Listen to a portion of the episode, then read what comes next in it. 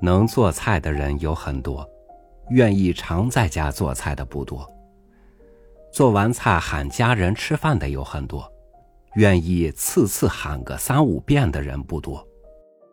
家庭的幸福，往往就藏在简简单单的一日三餐里。与您分享张家伟的文章：快手菜与慢工活儿。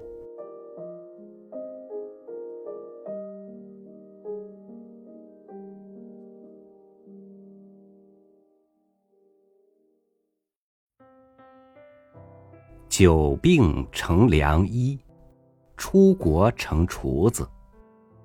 许多出国的人皆如此。民以食为天，禅是第一原动力。出国久了的诸位，除非适应力极强，多多少少都练了一手厨艺。鸭梨先生焦躁极尽，凡事不肯拖拉。芒果太太和顺温柔，向来风度娴雅。结果便是，鸭梨先生做菜，芒果太太吃。本来是好事，但久了也有不好。某次聊完事，他二位招待我吃个便饭，鸭梨快铲硬锅，须臾间做好了俩菜，都是所谓快手菜。急炒猛火，大料薄芡，叱咤立拌。招呼芒果来吃，芒果姗姗来迟。慢了几秒钟功夫，鸭梨先生催个不停。吃上饭了，也没停口，半恼半笑说话。平时吃饭就慢，这会儿还是慢，做现成的倒急着叫你吃。最后一句话，劲头略微过了点儿，我一个客人都听得尴尬起来，忙把话岔过去了。鸭梨也察觉了，不说话了。不抱怨时，还是恩爱夫妻。之后一起喝茶，鸭梨又跟我抱怨过一次，大概是这么个意思。每天到了点儿。他做饭，芒果吃饭；他研发新菜，芒果也吃。他问芒果好吃不好吃，芒果说好吃。但每次他做完饭，总得叫芒果三遍，人家才来吃。要命的是，他问芒果要吃什么，芒果总是说俩字：随便。最要命的就是这个随便。亚丽拿杯子一敲桌子。我辛辛苦苦做了饭，他也不积极点儿。怨归怨，男人背地里说自家媳妇儿的话，听完就算。他临走前还是跟茶店要了些点心带回家去。此后又过了些日子，天气寒温不定了几天，某次电话找鸭梨。他说他且病着，我也不好上门。待他病好了，到他家去，见他态度全然变了，也不催，也不嚷，和声细气，转了性子似的。当时不好问，事后单独相对问起来，鸭梨先生如此说。且说鸭梨先生当日病了。体虚，吃啥啥不香，尤其厌恨西餐，腻。那天躺着，朦朦胧胧间闻到一股香味儿，是那种中国人特别懂的香味儿。芒果扶他起身到桌旁，递他一碗，吃吧。这是啥？佛跳墙。鸭梨大吃一惊。他在国内也吃过佛跳墙，知道这玩意儿难做，忙问怎么做的。芒果就据实说了。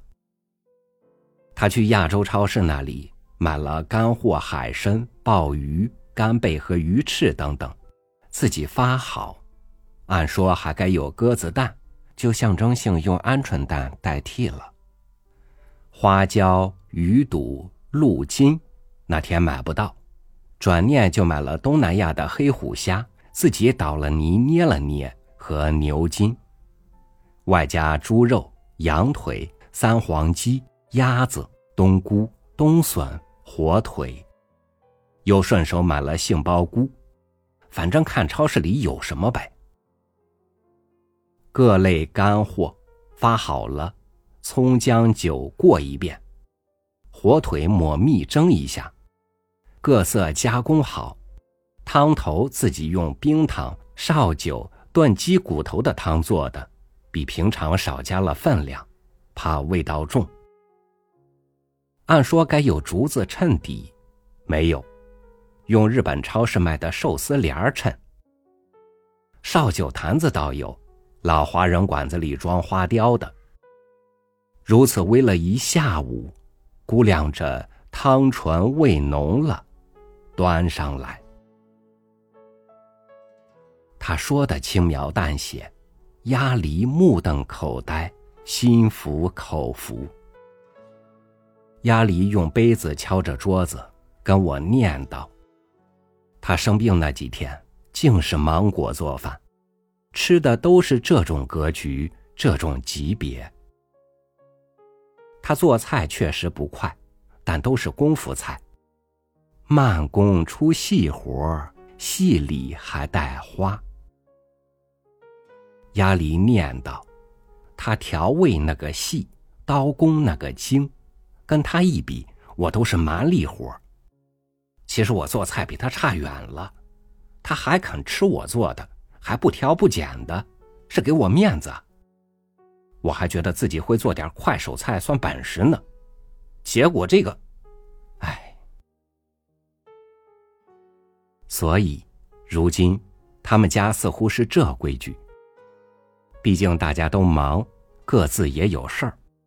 平时还是鸭梨做菜，周末厨房让给芒果。芒果在厨房忙碌时。鸭梨就打个下手，然后出来，悻悻的微笑。唉，跟他一比，我连帮厨的资格也没有。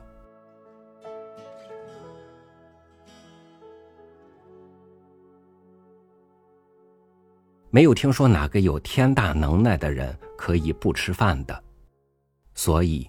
那个愿意为你的一日三餐操心的人，一定是把你放在心头的人。做饭的人有自觉，吃饭的人在吃饭上积极一点是一份爱对另一份爱最好的回应。感谢您收听我的分享，我是朝雨，每天和您一起读书。明天见。